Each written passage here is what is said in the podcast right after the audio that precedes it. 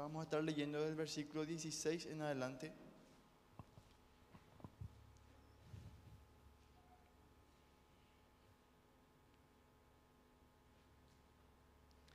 Hechos capítulo 17, versículo 16 en adelante. ¿Lo tenemos? Podemos decir amén para compartir todos juntos, ¿sí? Hechos 17, 16, el título es Pablo en Atenas. Lo leemos en el nombre del Padre, del Hijo, del Espíritu Santo. Amén. Dice, mientras Pablo los esperaba en Atenas, su espíritu se enardecía viendo la ciudad entregada a la idolatría.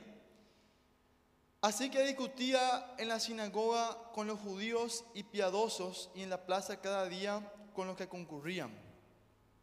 Y algunos filósofos de los epicúreos y de los estoicos disputaban con él y unos decían, ¿qué querrá decir este palabrero? Y otros parece que es predicador de nuevos dioses, porque les predicaba del Evangelio de Jesús y de la resurrección. Y tomándole le trajeron al Areópago diciendo, ¿podremos saber qué es esta nueva enseñanza que hablas? Pues traes a nuestros oídos cosas extrañas. Queremos pues saber qué quiere decir esto. Porque todos los atenienses y los extranjeros residentes allí en ninguna otra cosa se interesaban sino en decir o en oír algo nuevo.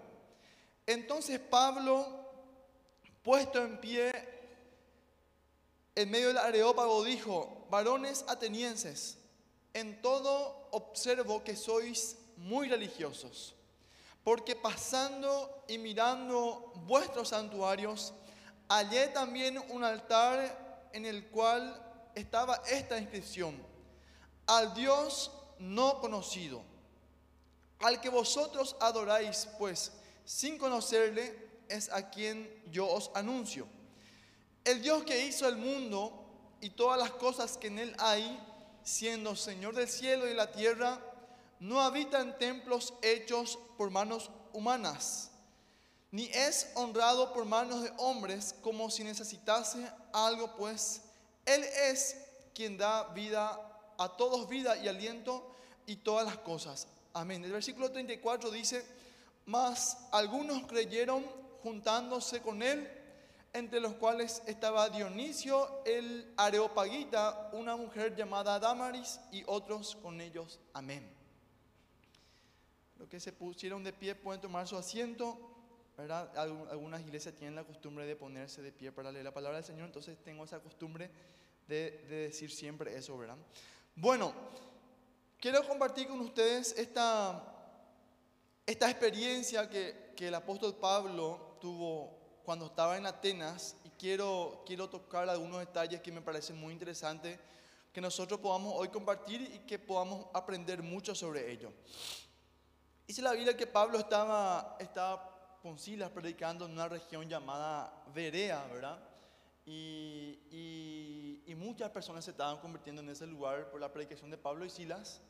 Entonces dice la Biblia que, que hubo muchos judíos ¿verdad? Que, que, tenían envidia de Pablo porque cada vez acudía más gente a, los lugares donde Pablo hacía las reuniones y los judíos ya habían estado muchísimo tiempo allí y ninguno de los extranjeros ni los propios judíos querían concurrir mucho a sus enseñanzas. Sin embargo, cuando Pablo llega a ese lugar, con Sila comienzan a predicar el Evangelio, comienzan a hacer milagros. La gente comienza a concurrir en, en, en, gran cantidad. Entonces estos judíos tenían envidia de Pablo, ¿verdad? Y por eso se levantaron contra él, lo persiguieron, lo querían matar. Entonces Pablo tuvo que huir de ellos a Atenas. Eh, lo trajeron solo sus colaboradores, en este caso como, como, como Silas y otros, Lucas, ¿verdad? Tuvieron que quedarse eh, eh, todavía en Berea. Pablo vino a, Atenas y dice la Biblia que mientras Pablo le esperaba a, sus a sus ayudantes, ¿verdad? A Silas y a los otros, estando en Atenas, él dice que él veía que la ciudad entera, o sea, todos los atenienses estaban entregadas a la idolatría, o sea, adoraban imágenes. Y, Pablo miraba los ritos, las cosas que, que ellos hacían a sus dioses, la forma en la que ellos creían en su Dios y adoraban a su Dios. Ellos dice la Biblia que Pablo cuando veía esa, esa ignorancia, ¿verdad? Eh, esa, esa, esa, ceguera que ellos tenían, dice la Biblia que Pablo, eh, que su espíritu se enardecía, o sea, no sé, le, generaba una impotencia, una rabia, ¿verdad? Imagino como, como yo siempre suelo decir, ¿verdad? No sabía seguramente si reírse o llorar, ¿verdad? Entonces, Pablo comenzó a, a predicarles el Evangelio, dice la Biblia que discutía con los judíos, ¿verdad? En la sinagoga y también discutía en las plazas con, con los atenienses, ¿verdad? Con los griegos que concurrían. Y dice la Biblia en el versículo 18, por ejemplo, que, que había algunos filósofos, dice, de los epicúreos y de los estoicos, dice, que disputaban con él. Para que tengan una idea, el estoicismo es una corriente filosófica que más bien cree en que, a ver, el sentido de la vida consiste en que uno tenga que, a ver, abstenerse de todo, o sea, refrenar, contener los deseos de la carne, que los dioses se adoraban, eh, a ver, se agradaban de las personas quienes, quienes no, le, no le daban rienda suelta a la carne. Por ejemplo, si tenía, eh, no sé, mucha sed, bueno, eh, el, el, a ver, el, el, mérito consistía en, en, no tomar agua, ¿verdad? Si, estaba, tenía, si uno tenía mucho sueño, bueno, el, hecho de, de, no dormir y aguantarse el sueño, bueno, eso eh, le llevaba uno a agradar a sus dioses, ¿verdad? Ese era, en síntesis, era la filosofía de estaba basada en el sufrimiento, en contenerse, no darse los gustos, y que de esa forma ellos le agradaban a sus dioses. Eso eran los estoicos, pero sin embargo los epicúreos tenían una, una, una, visión de la vida totalmente opuesta a la de los estoicos. Ellos decían que, que, que la voluntad de los dioses era que uno tenía que comer lo que quisiera, ¿verdad? Hacer lo que, lo que a uno le, le, agrada, ¿verdad? Vivir la vida como uno, quiera. Entonces en eso consistía la verdadera felicidad, el cumplir con el, propósito de los dioses sobre ellos en su vida, ¿verdad? En la vida. Entonces eran corrientes filosóficas muy opuestas. Uno que se trataba en contenerse, en abstenerse, y otro en darse los gustos y hacer las cosas que uno quería. Entonces con esa gente estaba, estaba disputando Pablo y dice que en Atenas, en aquella época, tanto los, atenienses, los residentes allí, los extranjeros como los, que son naturalmente de Grecia, de Atenas, no le interesaba ninguna otra cosa más, ni plata, ni trabajo, ni, ni, ni nada, ni poder, ni guerra, no. Lo único que a ellos les interesaba era en decir o en oír algo nuevo, ¿verdad? En este caso, Pablo les estaba hablando de algo nuevo, del Evangelio de Jesucristo. Entonces le parecía a ellos interesante y le invitaron a Pablo nada más y nada menos que en el Areópago, que era el lugar donde solamente iban los sabios a, disertar, ¿verdad? A, a, dar su discurso, su explicación, su teoría, su filosofía, su idea sobre la vida, sobre las cosas de la vida. Entonces, eh, solamente los sabios, ¿verdad? los entendidos, los, los que tenían fama de ser inteligentes, iban a ese lugar, lo invitaron, se fue él y comenzó ahí a, disertar, a dar su discurso, a predicar el Evangelio de Dios. Y Pablo, como era un hombre sabio, yo siempre me gusta aclarar que Pablo era, tenía la ciudadanía romana, pero él era de raza judía, pero tenía la cultura griega. Amén. Tenía la ciudadanía romana, de raza judía, pero de cultura griega. Él conocía la cultura eh, griega en sí. Entonces, él conocía en qué consistía el sistema de oración de los, de los griegos, de los atenienses.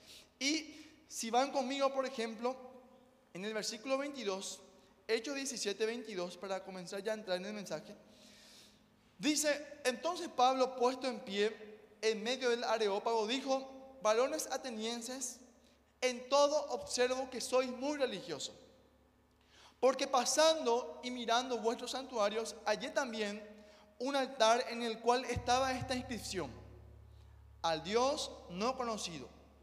Al que vosotros adoráis pues sin conocerle es a quien yo os anuncio. Para que tengan una idea, dice Pablo que él, él, vio, él, tenía conocimiento de hecho, ¿verdad? Él le dijo, yo vi en medio de la ciudad, acá de Atenas, ¿verdad? Que había un altar con esta inscripción, ¿verdad? Y había el título ahí, un altar vacío, sin imagen, y decían al Dios no conocido. Ya, o sea, los atenienses en Atenas tenían un altar que había una inscripción que decía al Dios no conocido, pero no tenía ninguna imagen. Y Pablo conocía de dónde venía ese altar con esa inscripción. Según la historia, unos 300 años antes de Cristo, en Atenas comenzó a, producirse, a, contagiarse, a extenderse, ¿verdad? Una, una enfermedad de, llagas, de, virus, de, ronchas, de problemas en la piel muy graves, muy fuertes. Y comenzaba a contagiar y a, transmitirse. Y gran parte de la población era afectada por esa enfermedad. Aproximadamente unos años, 300 años antes de Cristo. Entonces, los atenienses hacían sus ritos, sus oraciones, ¿verdad? Sus cuestiones religiosas, pero nada podía retener la enfermedad. Entonces un, sabio llamado, si no me equivoco, algo así como Emérides, le dijo, bueno, lo que nos estamos equivocando en, cómo hacemos las cosas, vamos a hacer una cosa. Como tenían tantos dioses, no sabían, no sabían ellos a cuál Dios le estaban desobedeciendo, le estaban ofendiendo. Entonces dice ellos, bueno, vamos a poner una manada de ovejas, vamos a poner una, una manada de ovejas acá, en la, en la entrada de la ciudad, Vamos a soltar las ovejas que puedan pasearse, recorrer por la ciudad. Y donde, donde se queden las ovejas, ¿verdad? delante de, cualquiera de los dioses que hay en Atenas, al que le quede más cerca, bueno, ese va a ser el Dios, ese es el Dios a quien nosotros le estamos ofendiendo y a ese Dios le tenemos que pedir perdón y a ese Dios nosotros tenemos que hacer los, los sacrificios para que nos perdone y para que pueda sanar esta enfermedad. Dicen los historiadores que en Atenas, en aquella, o sea, había una frase que se usaba en aquel tiempo en Atenas. Que en Atenas había más dioses, había más estatuas que seres humanos. Una forma de decir, por supuesto. Que graficaba, que demostraba que en Atenas había muchísimas imágenes, muchísimos, muchísimos dioses, a tal punto que se decía que había más dioses, más estatuas que seres humanos habitando allí. Y soltaron las ovejas y recorrieron toda la ciudad. Y las ovejas fueron a quedarse en un lugar donde no había ni una estatua, donde no había ni un solo Dios. Dios en minúscula, por supuesto. Entonces ellos dijeron, bueno, aparentemente hay un Dios que nosotros no conocemos. O sea, que estos dioses que nosotros tenemos acá no, no son todos los dioses. Hay uno más, pero no sabemos quién es. ¿Verdad? Entonces vamos a, a levantar un altar a ese Dios que no conocemos y levantaron un altar a Dios no conocido de ellos. Y comenzó a cesar la enfermedad. Comenzó a cesar esa, esa, esa llaga que le estaba a ellos atacando. Entonces desde ese día los griegos comenzaron también a adorar a ese Dios no conocido. Pablo, conocedor la historia, por supuesto de la cultura, se va y le dice, bueno, yo vi que acá medio de ustedes hay un altar que se le que, tiene una inscripción que dice al Dios no conocido. Ustedes lo adoran sin conocerlo. A ese Dios que ustedes adoran sin conocerlo, es a quien yo hoy vengo a predicarles. Y cuando yo leí esto, el Señor me, quebrantó, me ministró. Puso en mí una, causó en mí una indignación. ¿Por qué? Por, por, la, por el estilo de vida, de vida que ellos tenían por, las, por la forma de, de hacer las cosas que ellos tenían, por la forma en que ellos creían que tenían que vivir la vida para agradar a sus dioses, por los ritos y todo ello, ¿verdad? Muy equivocado, ¿verdad? Hasta, hasta inocente. Como siempre digo, no sé si no, uno no sabe si le hizo llorar, pero todo, todo eso por un solo motivo, por no conocer a Dios. Y uno dice, bueno, pero los, griegos no, conocían a Dios, nosotros sí conocemos a Dios.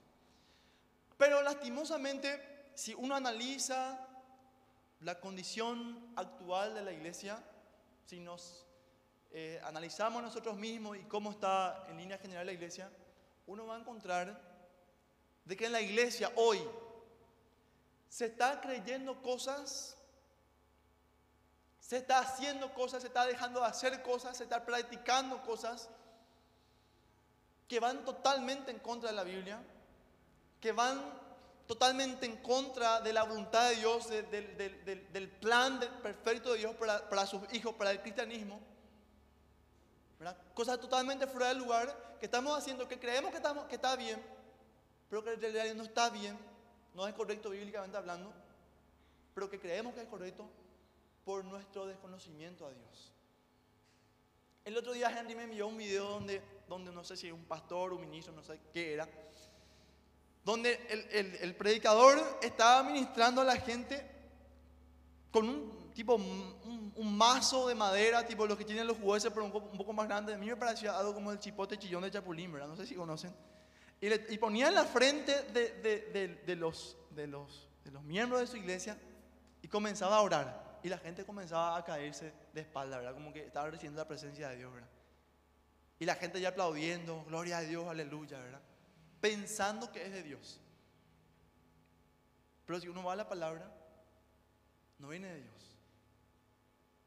Ideas como que, a ver, eh, por ejemplo, para, para, para, poder explicarme, ¿verdad? Eh, me tocó ir a predicar en iglesia, por ejemplo, donde no, no te permiten predicar, no te permiten subir al altar y prácticamente ni siquiera entrar a la iglesia si no entras con saco ¿verdad? y corbata y con pelo cortito. Imagínense el problema que tuve. Otro día le voy a contar.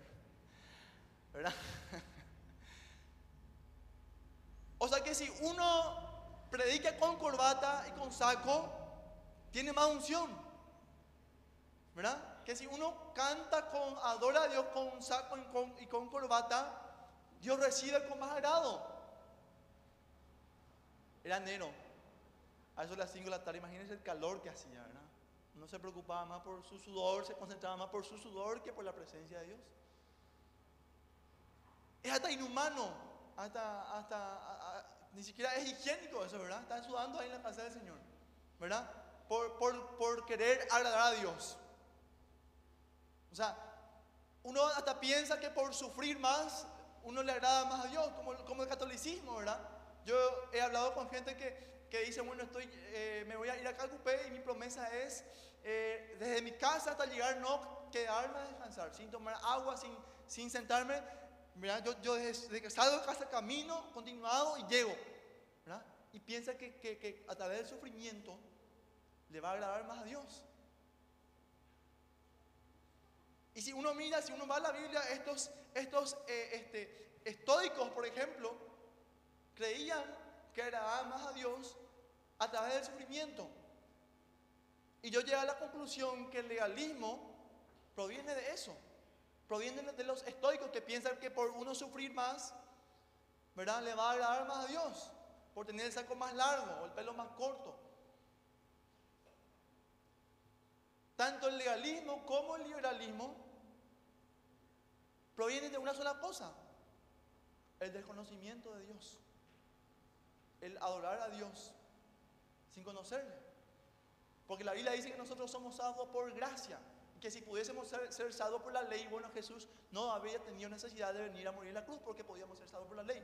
No podíamos ser salvos por la ley, por eso Jesús tuvo que venir a morir por nosotros. Pero también la Biblia dice en Judas, en su único capítulo, que nosotros no podemos convertir la gracia de Dios en libertinaje. O sea que tanto liberalismo como el legalismo provienen de una sola cosa, de adorar a Dios sin conocerle.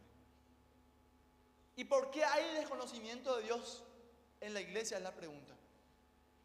Hasta donde yo sé, hay solamente dos formas de conocer a Dios. Dos formas de conocer más y más a Dios. Por medio de su palabra, cuando Él nos habla a nosotros, y la oración, cuando tenemos comunión con Dios, nosotros le hablamos a Él y Él habla a nuestro espíritu. Amén.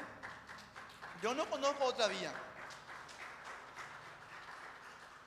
Pero ¿por qué se produce ese desconocimiento? Porque el sistema en el que vivimos nos ha llevado a tener menos comunión con Dios menos intimidad con Dios, menos momentos de adoración y menos momentos de, meditación en la palabra, de buscar a Dios por medio de su palabra. Vivimos en un mundo apurado, donde todo tiene que ser rápido, todo express, todo, instantáneo, todo práctico, ¿verdad? Eh, tanto el, terminar los estudios, el, el adquirir cosas como casa, auto, sea lo que fuere, todos queremos más rápido. Estamos en un mundo que va caminando a mil por hora. Uno ve, por ejemplo, el título de un, de un video, sea predicación, sea lo que fuere, y dice dos horas, y después ve otro que dice, no sé, diez minutos, y uno se pone a verle diez minutos.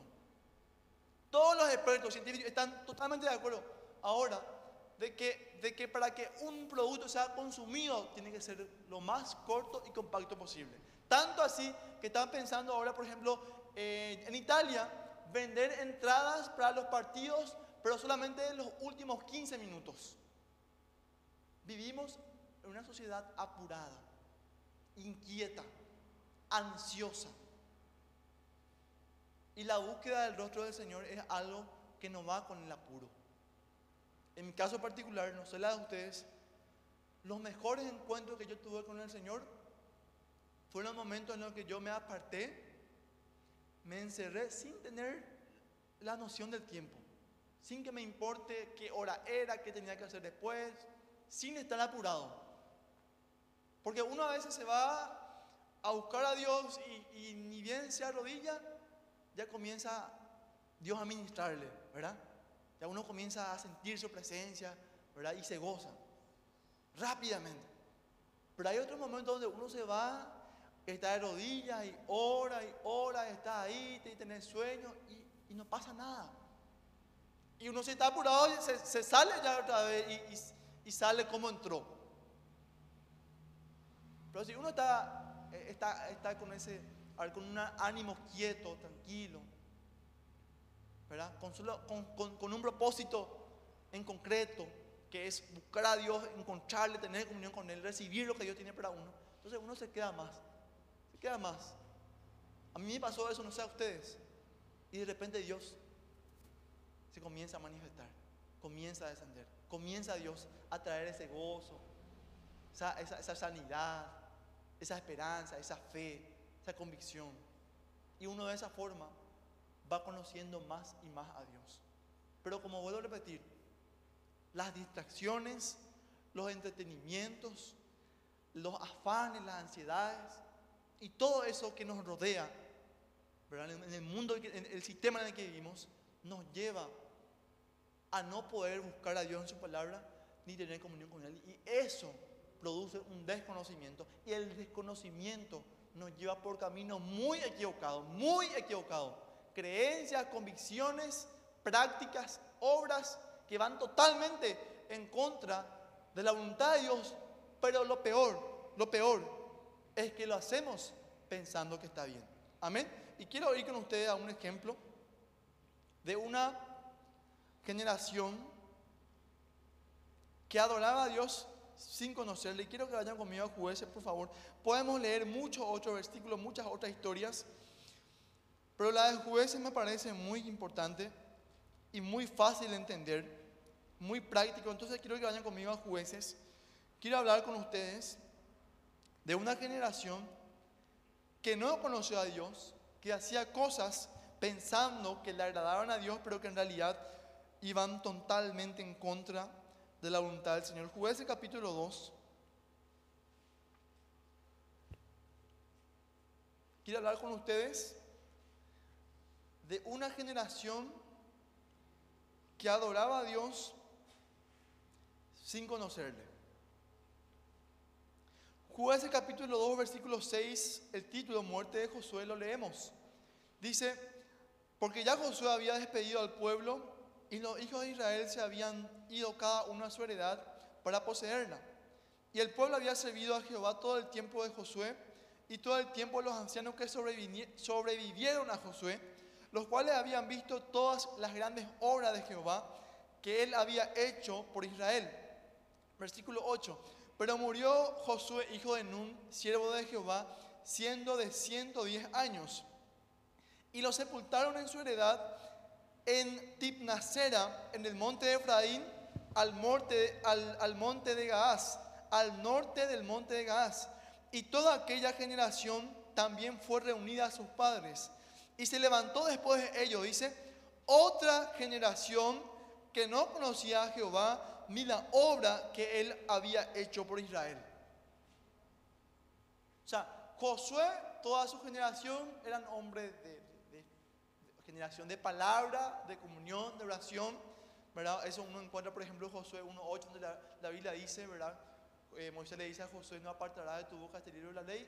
Josué era un hombre de la palabra. Si ustedes buscan en su palabra, por ejemplo, Éxodo 33.11, van a encontrar que Josué, por ejemplo, era un hombre que desde su juventud este, entraba en el tabernáculo y él prácticamente vivía en el tabernáculo. Y el tabernáculo era el lugar donde Dios se reunía con los hombres. Esa es textualmente la explicación.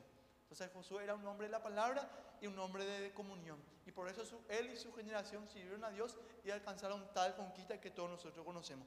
Pero dice la Biblia que después de él se levantó una generación que no conocía a Dios, ni la obra que él había hecho.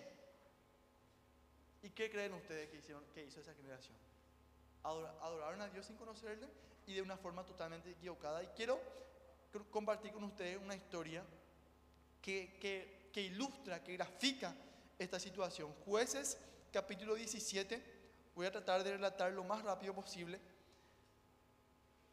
Y les pido por favor y les invito a que en sus casas a partir de hoy, ¿sí? A partir de hoy puedan analizar un poquito el libro de jueces y van a encontrar las características de una generación que no conoce a Dios. Les pido por favor, lean y se van a encontrar con cada cosa que uno vuelve a repetir, ¿verdad? Como siempre digo, que no sabe uno si reírse o llorar por las cosas que hacían y que creían y que practicaban.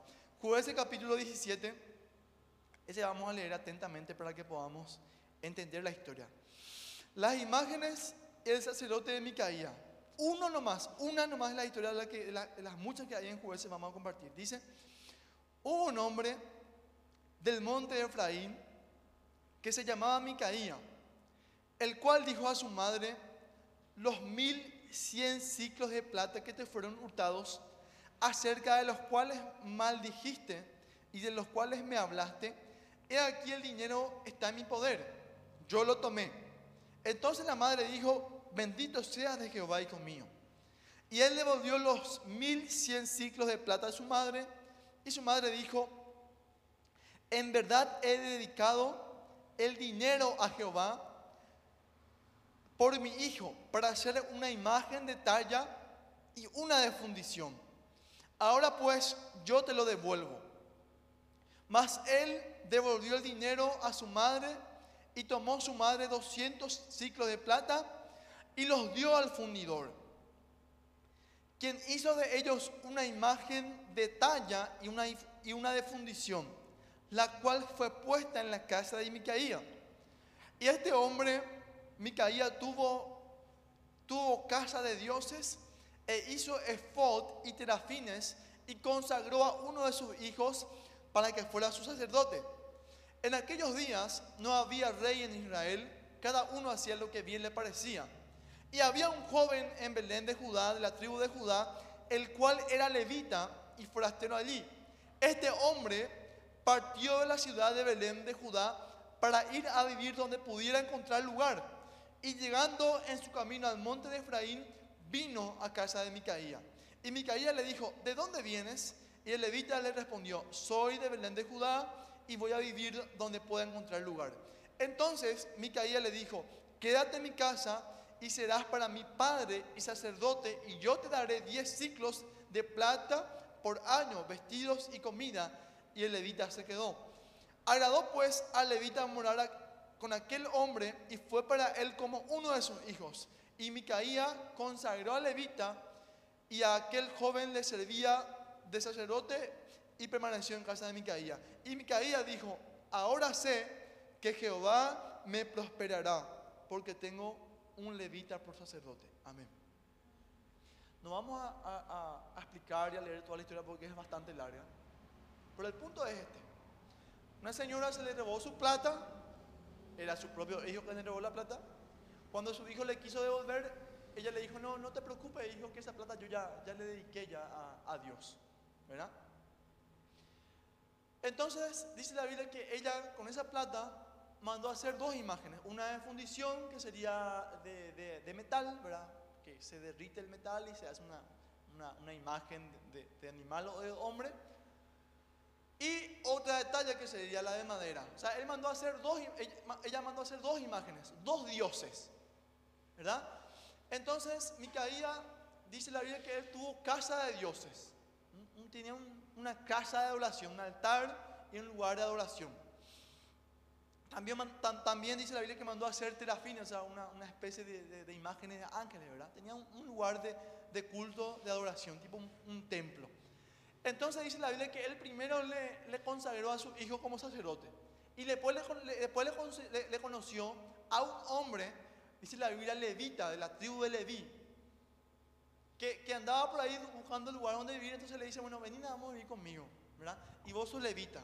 Y yo quiero que vos como levita vengas a vivir conmigo, que seas mi sacerdote y que seas, a ver, tipo el, el, que, el que hace los sacrificios, ¿verdad? Y el que, y el que hace el holocausto, el, el, el, el, ministro de adoración.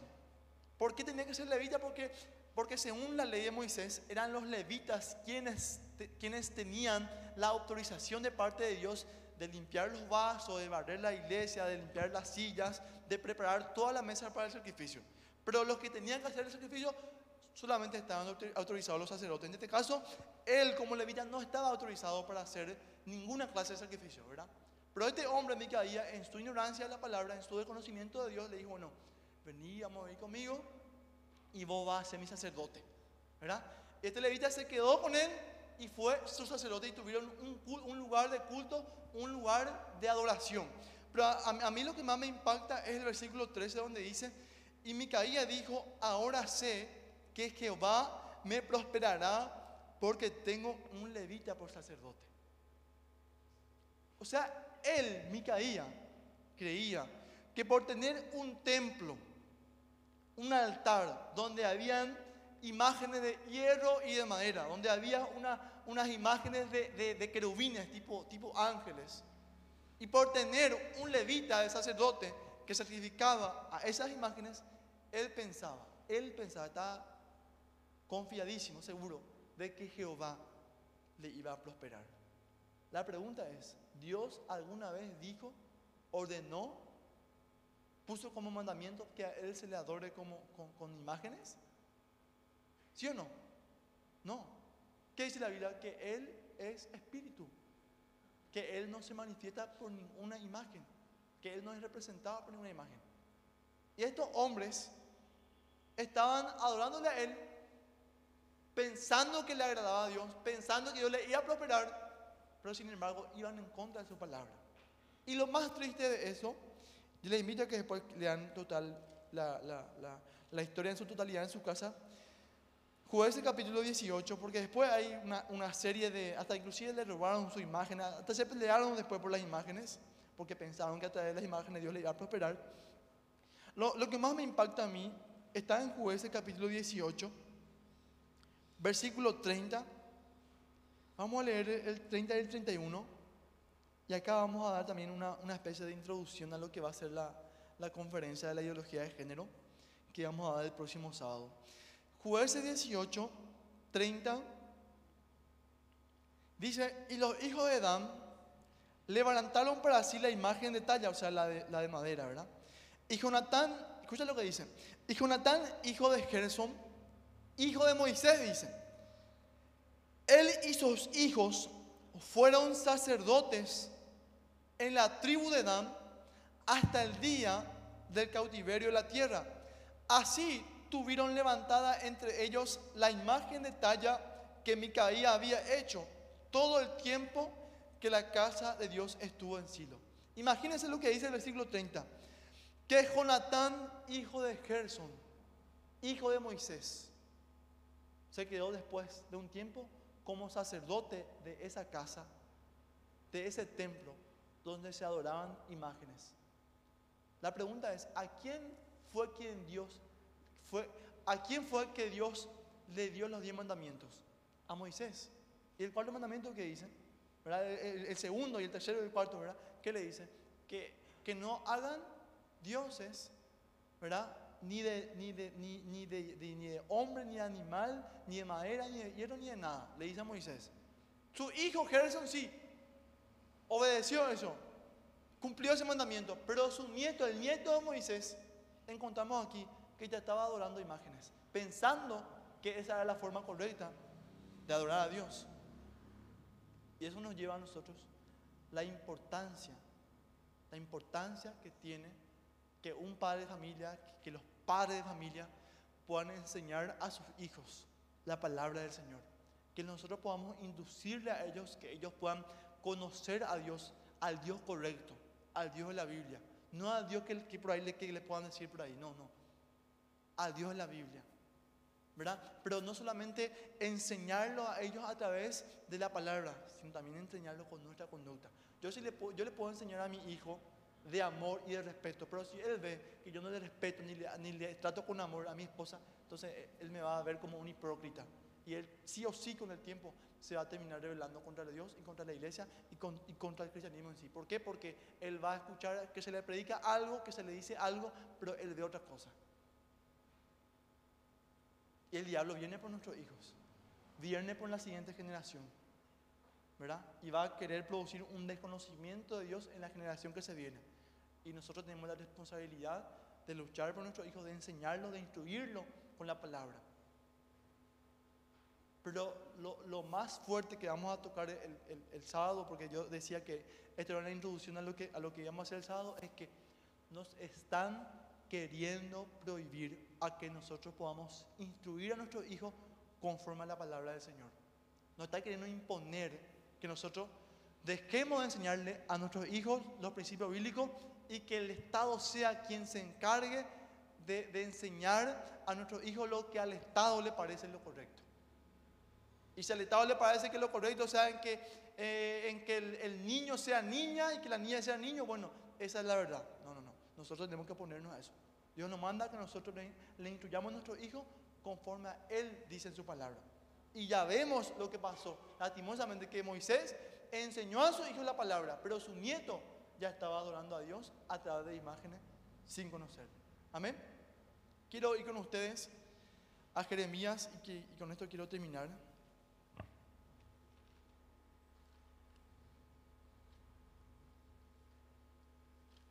Quiero terminar con Jeremías, si no me equivoco, el capítulo 9 y el versículo 23.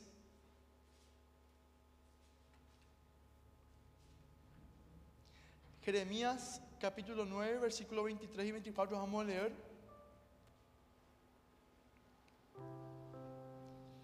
Dice, así dijo Jehová, no se alabe el sabio en su sabiduría, ni en su valentía se alabe el valiente, ni el rico se alabe en sus riquezas. Versículo 24. Mas alábese en esto el que se hubiere de alabar, en entenderme y conocerme que yo soy Jehová, que hago misericordia, juicio y justicia en la tierra, porque estas cosas quiero, dice Jehová. Amén. Dice que no se alabe el rico por su riqueza, ni el sabio tampoco que se alabe por su sabiduría, ni el valiente por su valentía. Si hay alguien que puede alabarse, alabes en esto, en entenderme y en conocerme que yo soy Jehová. Amén. El diablo con el sistema en el que vivimos nos ha llevado a lastimosamente ser en su mayoría una generación que no conoce a Dios, que no anhela conocer a Dios y que no hace nada o, hace muy poco para conocer a Dios. Hacemos muy poco para conocer a Dios. Hacemos muy poco para conocer a Dios. Pero hoy Dios nos insta a nosotros, nos alienta, nos quebranta, ¿verdad? De que nosotros hoy podamos tomar una determinación y decir, yo tengo que conocerle a Dios. Y si lo conocemos, bueno, yo debo conocerle más a Dios. Dios se quiere revelar a nosotros. Él quiere, él quiere vivir en nosotros. Él quiere vivir con nosotros. Él quiere mostrarnos cosas, revelarnos cosas, llevarnos a un nivel diferente. Lo debemos poner en nuestra parte. Un poquito de quietud, poquito de paz, un poquito de, de despejarnos de las responsabilidades, de los afanes, de los compromisos y poder buscar un poquito más de su rostro y entender que estamos en tiempos difíciles, estamos en tiempos resbalosos, en tiempos engañosos, donde se está generando muchísimas cosas, muchísimos engaños, y solamente los que tienen comunión con Dios, solamente los que buscan a Dios van a poder permanecer en la verdad, porque si no, podemos, como dice la Biblia, podemos ir deslizándonos, resbalándonos, y sin que nos demos cuenta, podamos estar sirviendo a Dios de una forma incorrecta, caminando por un camino equivocado, por un camino que conduce a la perdición pensando, pensando que somos salvos. Hay gente, por ejemplo, que está diciendo ahora que el hecho de vacunarse te puede llegar a perder la salvación. ¿Verdad? Que el hecho de vacunarse te puede llevar a perder la salvación. Hay gente que está diciendo así. La Biblia dice, su cuerpo vas a tocar. Puede ser con, con, vacuna, con muchas cosas. Puede ser que, el diablo toque nuestro cuerpo. El diablo siempre, Dios le permitió que toque el cuerpo del ser humano, del, cristiano y de su pueblo. Pero Dios le dijo al diablo, pero su alma no vas a tocar. De esa forma, nuestra alma no va a tocar. Y hay gente ahora que está más preocupada en no vacunarse pensando que por vacunarse puede, perder la salvación. Sin embargo, está ignorando de que hay cosas que el diablo ha metido en nuestra mente, en nuestros corazones, que nos ha contaminado, que nos ha llevado a un nivel de frialdad espiritual, de tibieza espiritual. Entonces nosotros nos preocupamos más en no vacunarnos que en decir, ¿Será que Dios será de mí? ¿Será que estoy enamorado de Dios? ¿Será que me levanto en la mañana con ganas de, adorar a Dios? ¿Será que donde estoy siento gratitud en mi corazón por lo que Dios hizo en mi vida, en mi familia? ¿Será que, ¿Será que valoro realmente la magnitud de la misericordia de Dios para concedernos la salvación por medio de la obra de Jesús en la cruz? O sea, el diablo nos está queriendo distraer pensando en que, en que seremos eh, en que perderemos la salvación por vacunarnos por otra cosa y nos está desviando la atención, nos está distrayendo. Para no darnos cuenta de que a través de, los entretenimientos, las películas, los deportes, como le decía, los afanes, los apuros, las pretensiones, nos ha llevado a que nos contaminemos, a que nos enfriemos, a que ensuciemos nuestro altar, a que, a que no podamos tener comunión con Él. Y de esa forma, de esa forma, sí, sí, estamos poniendo en riesgo, nuestra salvación. Como, como siempre yo llamo el pecado de la omisión, el pecado de no hacer, de no adorar, de no alabar, de no orar, de no leer la palabra, de no ayunar. Eso es pecado de omisión, que nos lleva a la frialdad a la tibieza espiritual y que sí, que sí pone en riesgo nuestra salvación. Yo, yo, yo veo y creo y siento así de que si Jesús viniera hoy a buscar a su iglesia, si el rapto se produjera hoy, miles, miles de cristianos en el mundo se quedarían y se perderían. Pero no nos preocupamos por eso, no, nos preocupamos por eso, nos preocupamos por, por no vacunarnos, según algunos. Entonces, el desconocer a Dios nos lleva a tener un concepto equivocado de Dios. Eso nos lleva a hacer cosas equivocadas pensando que estamos en lo correcto. Amén podemos ponernos de pie. Quiero orar con ustedes en esta mañana. El que ha de alabarse, el que ha de gloriarse, dice la vida, gloríese en esto, en entenderme y conocerme que yo soy Jehová. Yo quiero, yo quiero que hoy nos pongamos de acuerdo y que nos determinemos como iglesia tanto en lo individual como en lo colectivo, en lo grupal, como, como cuerpo de Cristo. Que tengamos un solo objetivo, ¿verdad? Un, un solo anhelo, un solo deseo. Pedirle a Dios que nos ayude, que nos dé la fortaleza en que podamos realizar esas prácticas espirituales que nos llevarán a conocerle, como la, la adoración, la intimidad, la comunión y la búsqueda del Señor por medio de su palabra. Amén. Oramos, Padre. Señor, en esta mañana nos ponemos en tus manos esta palabra que tú nos has hablado, Señor. Que pueda animarnos, Señor.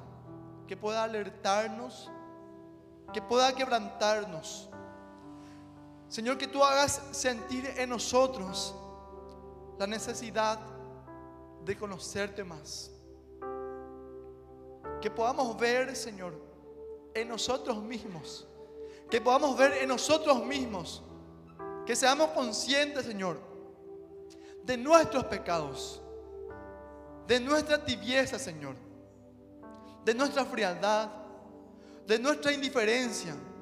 De nuestro desinterés por tu presencia, por la comunión contigo, por adorarte, por agradarte, Señor.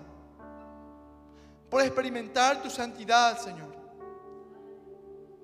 Padre, te pedimos en esta mañana que pongas en nosotros hambre, sed, anhelo, un anhelo profundo, Señor, de conocerte, de que tú te reveles a nuestra vida, de entenderte cada día más, de disfrutar tu presencia, Señor, de disfrutar de la oración, de disfrutar de la intimidad, Señor. Desde que hoy en día, Padre, podamos, Señor, en nuestra rutina diaria, determinar, apartar, Señor, apartarnos un momento para ti, Señor, de construir un lugar, un aposento, Señor, donde busquemos tu rostro, donde te veamos cara a cara, Señor, donde tu Padre te pueda manifestar a nuestras vidas, Señor, y que nos hagas entender las cosas, las cosas que en nuestras vidas te están, Señor, desagradando, que te están estorbando, que te están molestando, que nos están apartando de ti, Señor. Que podamos ser conscientes, podamos ver en nosotros mismos nuestros pecados, Señor. Nuestros errores, nuestras flaquezas, Padre. Y que podamos, Señor, convertirnos a ti, Señor. Y preparar nuestra vida para nuestro encuentro contigo, Señor. Para que aquel día que tú nos busques, tú, que tú vengas a buscarnos, Señor, seamos sido hallados dignos, Señor, de ser llevados a tu presencia. En el nombre de Jesús. Amén y amén. Que Señor